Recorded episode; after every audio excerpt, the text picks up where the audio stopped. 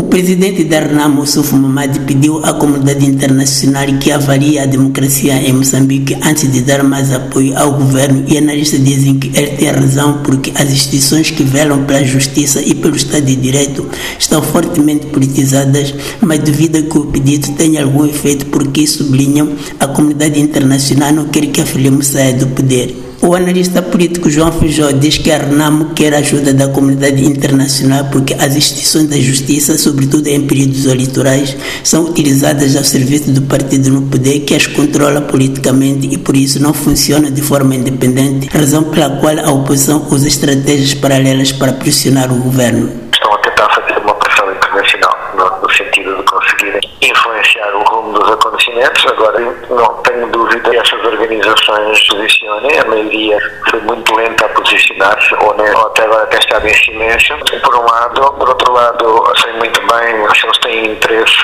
em mudar as coisas, porque já têm os seus contratos estabelecidos, os seus negócios estabelecidos. Não sei até que ponto é que eles querem mudar as coisas. Tudo vai depender também da capacidade da oposição mostrar que há uma alternativa credível para procurar soluções pacíficas para este conflito, sem recurso às armas, através das vias diplomáticas e das vias legais. E a pergunta que se faz é o que deve ser feito para mudar esta situação? E João Feijó aponta uma série de coisas, indicando que, por um lado, existe o poder do Estado que usa a força de choque bastante poderosa, que, segundo ele, ameaça os juízes, e também existe a força popular que está nas ruas, organizada e comandada pelos líderes da oposição, que não se sabe até que ponto está controlada, porque no meio de toda aquela juventude há indivíduos que não estão dispostos a uma solução pacífica e podem ir até ao extremo. Mas também existe uma terceira força dentro do Partido Frelimo.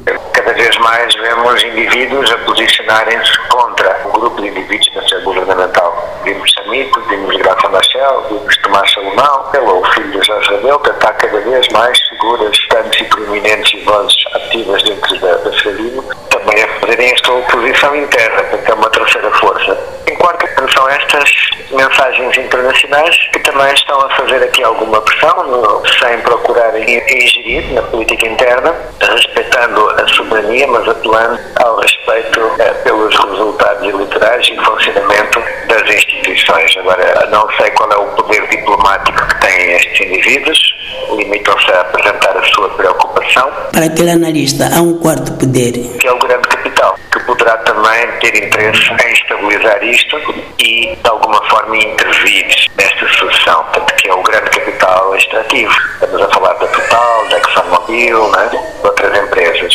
Entretanto, o também analista político João Mosca diz que o Sufo Mamadi tem razão, mas o seu pedido não terá qualquer efeito e explica.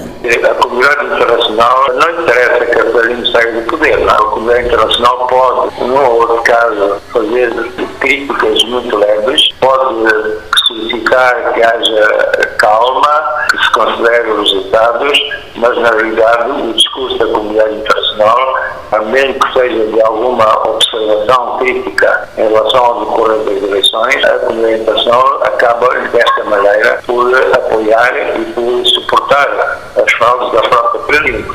Mas então o que é que deve ser feito? Os partidos da oposição devem reforçar ainda mais a sua capacidade de controle nestes momentos eleitorais, mas, sobretudo, os partidos eh, da oposição devem ter muito mais trabalho de base junto da população, nas cidades, no meio rural, deve ter muito mais capacidade de intervenção, de mobilização. De Maputo para a Voz da América, Ramos Miguel.